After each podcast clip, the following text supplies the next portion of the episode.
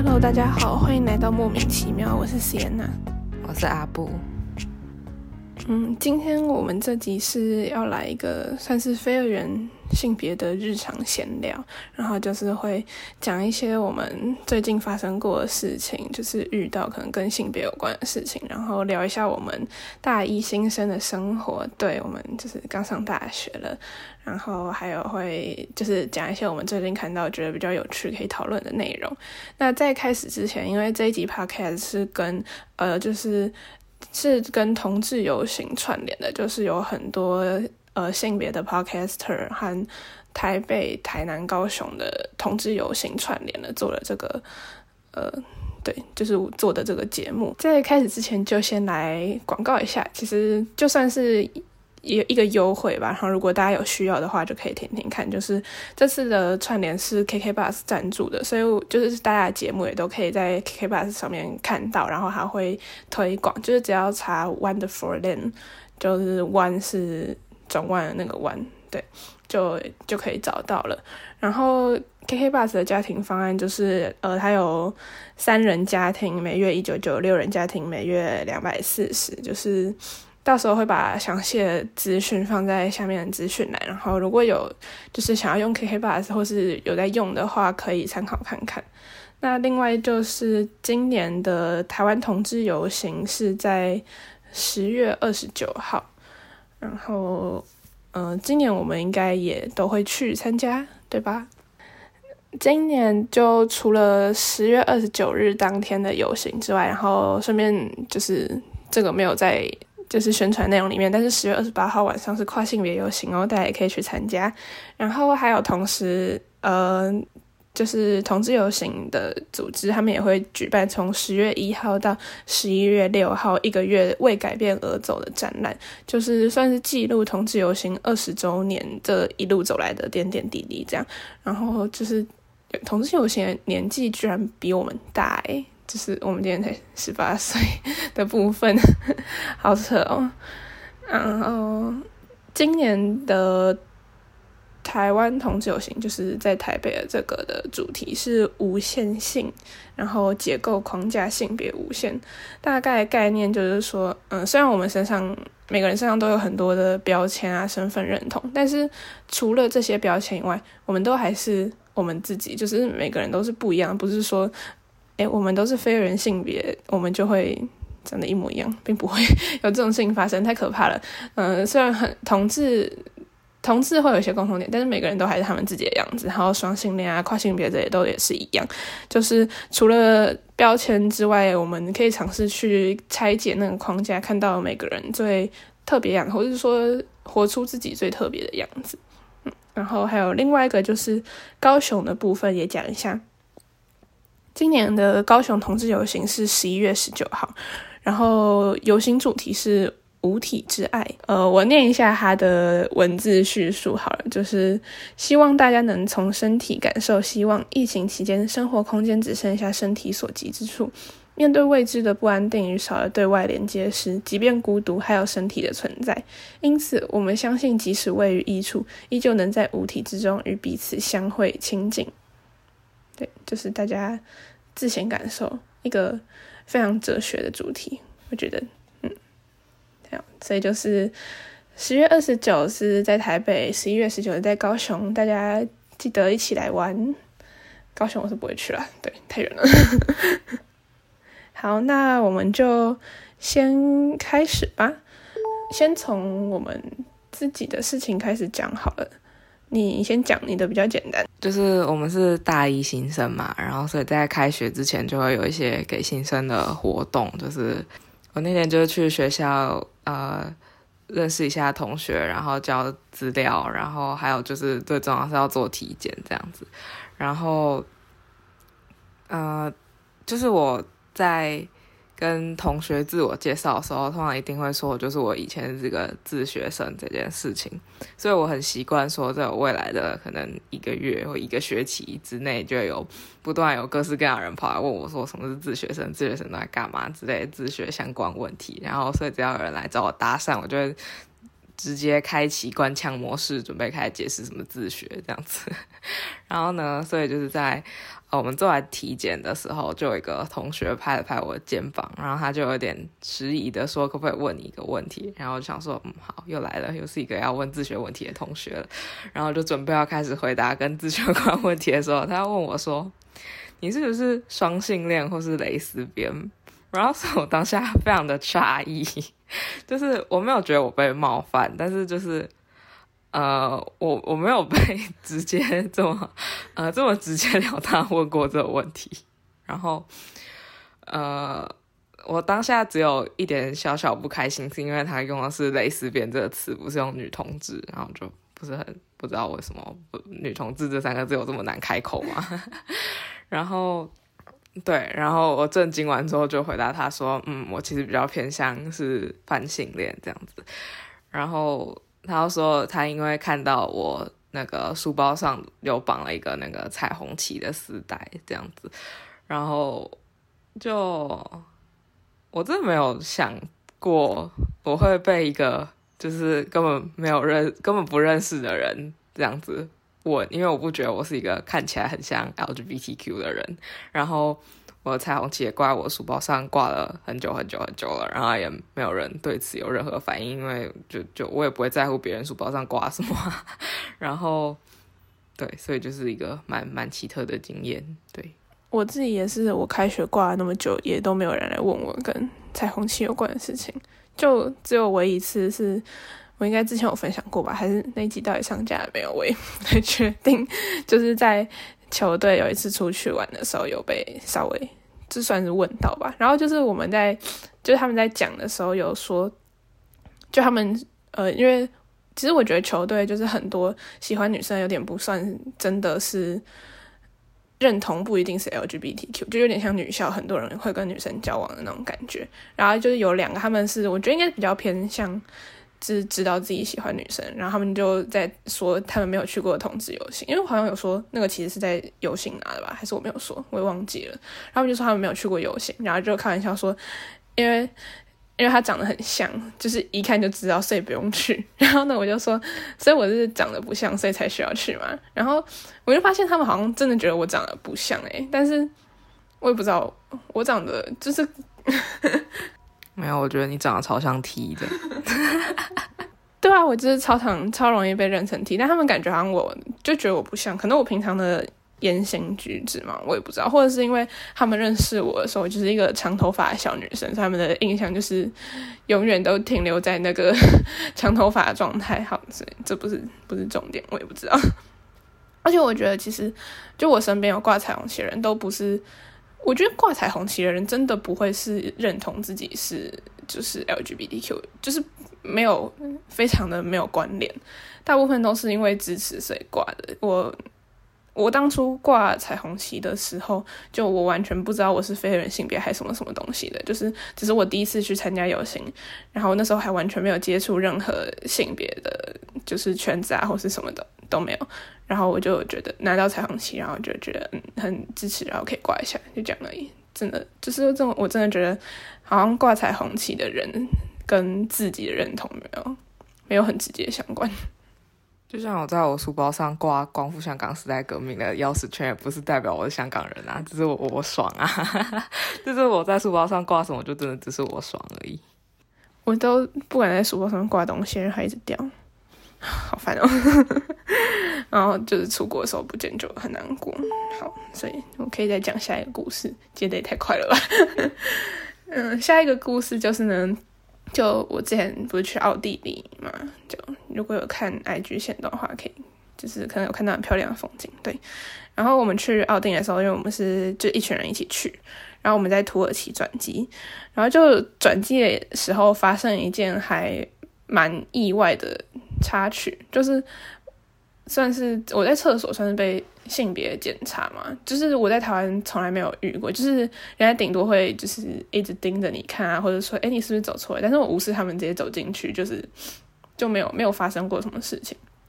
那我没有想到第一次发生会是在国外，就是我和呃因为我们同行另外一个人，然后她是女生，但是就是他跟我一样剪很短的头发，然后我们两个要走进，就是在土耳其的机场要走进女厕的时候，就有一个清洁人员帮我们拦下来，然后那个清洁人员是男生，对，然后就他就把我们拦下来，然后一直对我们指男厕那边，然后就是说 man 还是什么的，反正就一直要叫我们过去，然后说我们不是，对他一直说我们不是女生这样子，然后就是不管。我们就是其他同行的人一直在怎么跟他讲，就是我们很坚定的跟他讲说，就是就是我们就是女生这样子，然后他还是 就是非常坚持说我们是男生，然后大概坚持我也不知道，可能有十分钟吧，就是超级超级久的那种，然后他的态度就是很没有礼貌，就是就是非常让人感觉不被尊重的那种态度就对了，然后。但是，呃，就是在事情发生，甚至发生当下，我没有感觉到我很生气。虽然在事后，就是跟其他所有人转述的时候，大家都觉得，对，大家都都觉得非常值得生气。所以，对，然后我后来想，就是他的行为真的超级超级失礼，就是他的行为包括态度都超级失礼。然后，我就在想说。嗯，对，为什么我没有觉得很生气？然后第一个原因可能是，就是我本来就不是很容易生气的人，就是我觉得生气很累啊，然后有些事情也没必要就忍着，然后忍着忍着，觉得很多事情就好像觉得好像真的也没有什么好生气。但是有时候我觉得我并不是真的不生气，只是习惯了，就是对我就是那种会可能在事后越想越不对劲的人，就很机车我这样，但。我也还在练习，就是说有些事情应该要当下讲出来，就是因为有时候真的遇到一些事情，然后会事后觉得说为什么没有当下就生气，或者当下就表示说让对方知道说他这样的行为其实我很不高兴，或者他这样行为很不应该这样子。然后反正就是呃，我觉得可能就是呃，尤其是生理女性或是酷儿的，如果有这样的身份的话，会。就在社会上会比较容易被要求说就是要忍啊，然后要让啊之类的，不是不，真的不是我们，我觉得这跟天生完全没有关系，就是因为社会要求，所以就习惯会忍下很多事情，然后或者是说呃有一些是讲出来不好解释的事情，那我们就只能忍下带过，然后但这并不代表我们没有情绪，就是可能会在事后就是认真面对自己的情绪的时候，发现才发现那种不舒服的感觉。对，所以我觉得就是要在练习去更直接面对自己的情绪吧。然后还有另外一个，我觉得为什么我没有生气的原因，就是因为我觉得在那个被质疑性别当下，就是他质疑我们的时候，我一直就是要一直去说跟他说我是女生，但是问题是我就不觉得我是女生，然后就是。在一个很已经很尴尬的处境下，然后我还要一直去很用力的证明说我是女生这件事情，就是真的超级超级不舒服。但是我又没有办法直接跟他说我我不是我不是女生，就是我觉得在当下那个不舒服的感受已经远远大于我生气的感觉，就是我完全已经忘记要去生气，因为那个真的是非常非常不舒服的，就是要去。就是还要去证明自己是女生，然后就我我们那时候就是其他人，然后他们就是说，就是我跟他们讲这件事情的时候，他们就是说，就是没关系啊，理直气壮就好。可是我就是觉得我我就是没有办法理直气壮，我我才会那么痛苦。然后，但是我又没有办法跟他们解释，然后。我我还是哭了，我已经讲第二次，对，就是因为我们这个音档其实已经录第二次了，因为我们第一次尝试线上录音失败，然后 我就讲这个时候，我就还是觉得很想哭，就是那一个那个不舒服的感觉在当下，就是没办法去说，然后就我觉得这个是比生气更严重的事情。嗯，我想一下哦。当下其实我会想说，就是我就干脆直接走去男厕给他看。只是因为，就如果我只有我自己一个人的话，搞不好就会这样。只是因为那时候还有另外一个同学，就他也是一样是短头发，然后我们两个是一起被拦下来的，然后就是好像丢下他也也不太好，所以我就没有我就在那边跟他跟他讲吃，对，然后就是很久，然后还有后来回程的时候，我们一样在土耳其转机，然后我就想说。好啊，我就我就上男厕，想怎样，就是一种赌气的概念。但是其实根本就也不会遇到同一个人。然后，对我就去上男厕，就是男厕就是一个很开放的地方，就是谁想要进去都没有人会有意见。然后女厕就是一个 很多人想要进去，大家都会有意见的地方。反正就是我走进去，我进去男厕之后，这算是我第二次上男厕吧。但是我第一次是因为在一个就是很很偏僻的地方，然后我觉得呃。就是女厕在另外一层，然后我懒得走，然后没有什么人，所以我就直接进去了。就是好像也不太算，我也不知道，因为没有其他人。然后反正我那时候进男厕，然后我第一个感觉是，原来我上男厕跟上女厕一样不舒服，就是这两个都我都感觉像是进入一个不属于自己的地方。就是虽然说我大部分时候都还是会选择去女厕，但是这也是因为。我现在的身份证上面还是女生，所以女厕对我来说相对安全。就至少我走进去，如果被就是发现我不是女生，就是如果有人要质疑我的话，我可以拿出证件给他看。然后，但是走进男厕的话，我就没办法做这件事情。虽然那个实际上来说，应该是被性别检查机会非常少，尤其是进男厕，基本上没有什么被检查的机会。但是就是还是会有那种就是有点不安心的感觉，所以我会。上女厕真的完全只是因为安全，而不是因为我很认为我很想去女厕。就是如果单抛掉就是呃怕会被赶出来这件事情的话，我觉得上男厕和上女厕对我来讲不舒服的程度是一样的。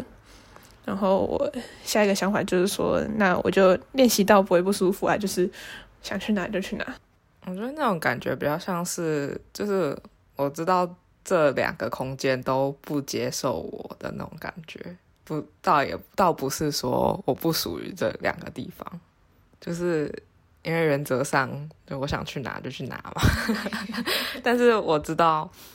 这两个空间都不会接纳，除了他就是呃预设要进去的那个性别以外，其他人。因为我开学第一个礼拜我还在隔离嘛，所以我就没有认识同学。然后我也因为我也不太会主动去找别人讲话。然后呢，我不笑的时候看起来很凶，对我知道。然后就感觉没有人敢来跟我讲话。然后我现在就是一个非常非常边缘的状态。不过我呃上礼拜五就是昨昨天有跟一个就是不是系。系上的同学就是其他课的同学有讲到话，然后是因为我剃光头，所以他才跟我搭话的。叫他，他问我说为什么会想要去剃，然后他说他跟他朋友也有想要去剃，就就是之类的内容。对，然后我也不知道我这个边缘人的生活大概会持续到什么时候，但是我觉得现在就是还不错，就是。可以一个人就是慢慢走啊，然后呢到处乱逛，然后不用一直回讯息，然后跟别人聊天，然后也不用吃饭的时候跟别人聊天，是很开心的一件事情。就是大概我过去十年来生活都这么过，我一向都是超级无敌边缘人，就是我也是都要仰赖别人来找我搭讪的那种。对，只是因为我以前就是会笑笑的嘛，然后就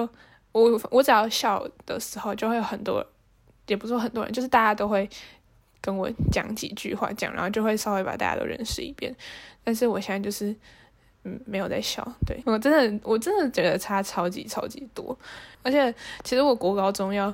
就是通常大家都会第一个交到朋友，就是你会前前面一阵子都一直在一起行动啊、吃饭啊，然后去上课什么，就是不想要落单嘛。然后我国高中也是差不多，因为我会迷路，所以我需要找一个人跟我一起去上课认课。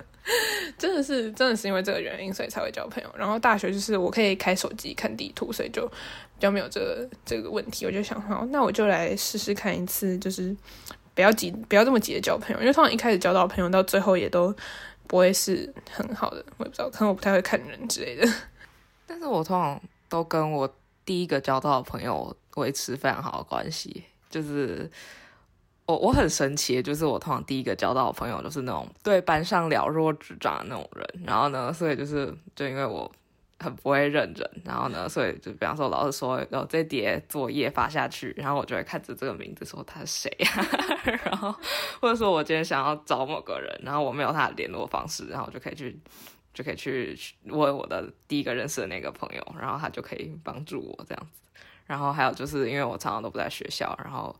我会蛮需要有人告诉我说学校发生什么事情，老师有没有说要交作业，或者说有没有分组，有没有报告之类的事情。所以，但我目前就是除了那种要分组报告会稍微讲两句，说那个作业要怎么分配之类的以外，就没有什么。所以你那个朋友应该是很多人的第一个朋友吧？是吗？就如果他对大家都那么熟的话，也不一定。他就是就比较。他们都比较是那种，就是很快就可以跟大家很熟了，就可以跟大家打成一片那种人。那我们就是完全相反，可能过了一年都还是跟大家都点头之交。没有，我是过了一年都还不知道人家叫什么名字。我现在也完全都还不知道我班上同学叫什么名字。然后礼拜五跟我讲话的人，我也不知道他叫什么名字。但我们聊的就是还算愉快啦。我也不知道，就是问我是不是双性恋那个同学叫什么名字。他就我就只有跟他讲过那么几句话，然后就从此没有没有再讲话了。然后我可以讲，就是我刚刚说我礼拜五会跟那个人讲到话，是因为我去剃光头嘛，所以。就是可以来分享一下，诶，我其实我们很早就说过，就是想要去剃平头和或是光头这件事，对吧？反正我就是想很久，但是也也不见得会付出实际行动，就可能八百年之后吧。然后就是最近刚好就是算是决定要要去，本来是想，其实我本来是想要剃平头，因为光头感觉很麻烦。然后就我真的已经决定要去理发店的时 的时候，然后就是呃，我们的粉钻有了认识另外一个，就他的账号就是平头女孩长发男孩，然后他就就是我之前也有跟他说，就是我想要去剃平头光头，然后就有跟我分享一些就是呃平头大概怎样怎样之类的，然后他就找我去一个，就是说有一个摄影师，他想要拍。呃，光头的女生，她那时候是说女生，然后但是我说我不是女生，然后我是非人性别，可以吗？然后他就说那也是可以，所以他就找我一起去拍了，所以我就又往后等了一个礼拜，就是当天去那边，就是直接在摄影棚现场剃，就一边剃一边拍，就是超酷的。然后我我觉得，就如果有人也想要，呃，他现在还是。就是目前还是现生理女性啊，虽然我有跟他就是讨论过这件事情，就说其实男生也是可以，他但是他的他是说，因为他目前只想要做生理女性的原因，是因为这个就是他发他觉得他身边有蛮多男生是剃光头，然后但是女生就是在于社会上的就是剃光头的压力，不管是家庭人际或是工作面对的压力还是比较大，所以。这边我想把它改一个字，就是其实我觉得不是生理女性的问题，而是社会性别是女性。就是这个社会把你当成女生的话，他就会对你有一大堆很莫名其妙的要求，就是不管你觉得自己是谁，就是他们也不在乎了。就我觉得是社会的问题，跟生理性别没有那么直接的相关。对，反正就是，总之就是。呃，他就是想要收集这个企划，也算是就是告诉大家说，其实，嗯，女生也是可以剃光头啊，就是大家都可以有自己的发型这样的概念。对，如果有人也想要就是参加的话，就是可以私信我，然后再帮你联络摄影师。然后，因为我们是我们两个一起拍，我觉得两个人拍还不错，就是会比较好玩一点。因为我真的我完全没有。拍过照，就是我很不会被拍，然后呢，就我开始觉得我会就是很尴尬，怎么办？但是就是因为他们真的太太好笑了，就是那个摄影师人很好，然后就是找我去的那个他们，就是他也很有趣，然后我就一直笑，所以就是嗯很好玩。所以呃，如果找不到人想要找我一起拍的话，也是可以啊，就是我可以再拍一次，对 他自己去也可以，就是可以帮你联络摄影师这样。我其实很久以前有想要剃平头，但我没有这么做的原因，就是因为如果要维持那个长度的话，就要常常去理发嘛。然后如果要留长，就要度过那个很烦人的过渡期。然后我就就是很懒这样子，所以我就一直没有这么做。但其实我们是用那个刮胡刀，就是光头有，就是一种是电推，电推就会比较像是平头或者寸寸头呢，就还是会有一层刺刺的。然后如果要变成真的完全光头的话，就是要用刮胡刀去刮，所以就是可能就自己买一个那个，然后在家里自己刮一刮就好，就不用一直去理发厅了。那这样感觉很麻烦。我我就是那种就是超级懒的。好吧，那不能找你再去玩一次了。而且其实我觉得头发真的长很快，就是刚剃完光头隔天，然后就是。刚剃完，它那个摸起来就是一个皮肤的触感，我也不会形容，就是很神奇，就是那种没有晒过太阳，然后就是跟一般手上的皮就是有摩擦、有晒过太阳也不太一样，就是一种不知道软软，其实有点小恶心的感触感。然后隔天它那个头发就已经长出一层刺刺了，真的超快的。那你会想要留长吗？还是你会想要维持？我不会想留长，因 为应该是短期内不会啊，应该接下来会还是三不五时就再去给它剃一下。但可能不会再剃全光，因为全光用刀片有点麻烦，可能就就是电推吧，那种百元快点就可以处理的事情。哦，剃光头就是真的要戴帽子，不然很快就会晒伤。哦，对，然后我又是一个很不习惯戴帽子的人，所以我还是不要这么做好了。我最近在嗯打算把我头发留长一点，因为我们学校风很大，然后。不绑起来的话，真的是会崩溃。我整天都在拨头发。拨头发的时候，我也不喜欢戴帽子，因为就是我头发还蛮容易出油的。可是光头就是好像也还蛮方便的，没戴上去。对啊，就戴上去就好了。而且其实就是他那个头发刚长出来有点刺刺，会就有一点摩擦力嘛，就是在穿脱衣服，它就有点卡住的感觉，我觉得很好玩。然后我们自己的故事差不多分享完了，然后就是最后来讨论一个，就我们前阵子有看到一篇算是文章，然后就是说在英国有一出关于圣女贞德的戏剧，然后就是它里面把圣女贞德改成非二元性别，然后就是大家又吵起来了，对，就是跟那个小美人鱼变成黑人演差不多的感觉，但其实我觉得。小美人鱼那个到底有什么好吵的？因为他本来就没有说小美人鱼是白人啊，而且丹麦那个铜像不是也是黑色的吗？它是黑，它是它是铜像诶。然后就是反正圣女贞的的这个部分，就是说，因为她原本是女生，然后呃，女性在历史上就是比较很有名的，然后比较好的形象，本来就已经比较少了，所以那些人觉得说把圣女贞的改成非二元性别是在抹杀女性的存在，就是否定说。呃，女性其实很棒之类的这种事情，就是其实虽然说女生在历史上非常的比较少见，但是非人性别是完全不存在啊。所以你把一个，就是这算是一个呃，如果说男生是最强势的，然后女生中间酷儿是最少数的话，你往弱势的方向应该不算是歧视吧？就如果你把一个男生的角色改成女生，那应该不会说是抹杀男性的存在，应该是会说有点像是支持女生，或是显现出女生的这个感觉。那把女生变成酷儿族群的话，应该也是某种程度上算是支持酷儿族群吧？吧？嗯，然后他们就会说，就是为了政治正确，然后不忠于原著或是历史之类的。但是，嗯，问题是他就已经要改编了，或是应该说。呃，不要讲小美人鱼好了，这样变成两件事情。就是以圣女贞德，她是一个历史人物嘛。然后我觉得以历史做改编，不管是小说啊、戏剧、影视这类的，它就不可能是完全符合历史事实。因为如果他把历史发生的事情全部照搬一遍，第一个没有人知道历史到底真正发生什么；第二个会超级超级无聊，然后没有人会想要看。就是戏剧。或是他这出是戏剧嘛？戏剧重点就在于还有有那个故事性，然后会有夸比较夸张啊，然后呃精彩的情节这样子，所以他就不可能完全忠于历史，他不应该说他不可能完全照着历史一模一样的走。然后我觉得，如果说有一个创作，不管是任何类型的创作，它是完全照着。就是如果小说它是完全照着拍，然后没有改变，然后历史它是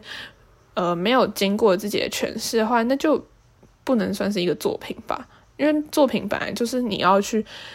呃，就是会它会带有不管是编剧或者作者个人的观点或者是他诠释在里面，那才就是一个作品的意义啊！就是作品就是很多人在就是一直对话，然后去改编，然后去把自己想要讲的东西放在里面的那个过程。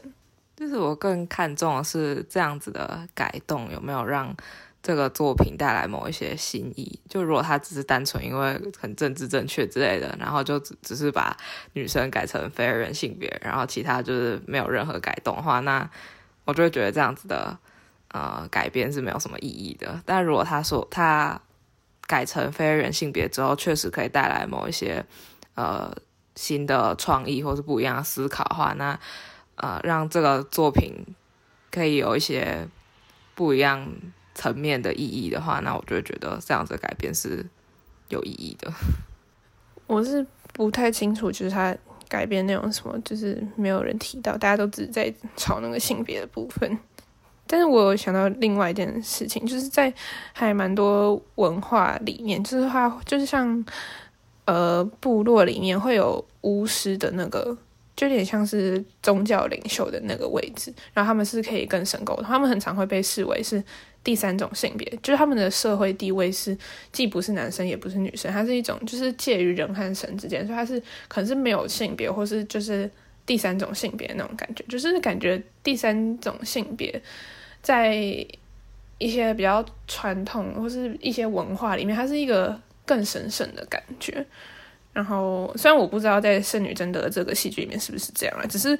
在我就是听到这件事情的时候，就有点想到这件事。那好像今天的这个聊天就差不多到这边了。然后这个是，就我们之前就说，好像好像可以收集一下，就是最近发生的事情，不管是我们自己发生的，或是看到来讨论，所以就有了这一集。那如果大家觉得喜欢的话，我们可能之后就会偶尔不定时再做一下吧。还有就是这个节目是呃跟同志游行还有其他 podcast 的串联，所以大家可以搜寻 Wonderful Lamb，就是去收听其他的节目。然后 KK Bus 的那个优惠资讯我们会放在下面资讯栏。还有大家十月二十九号是台湾同志游行在台北，然后高雄同志游行是十一月十九，大家都可以去参加哦。那今天就差不多到这边结束了。喜欢我们的节目的话，可以在 First Story、s o n 或是各大平台上收听。然后打莫名其妙，喵是猫咪喵喵叫的那个喵。同样的名字也可以在 IG 上面搜寻到我们。现在 IG 有彩虹记事的贴文，讲曾经发生过关于性别的各种事件。现实动态也会有关于自学生、非二人性别还有性别新闻的分享。有兴趣可以追踪。拜拜。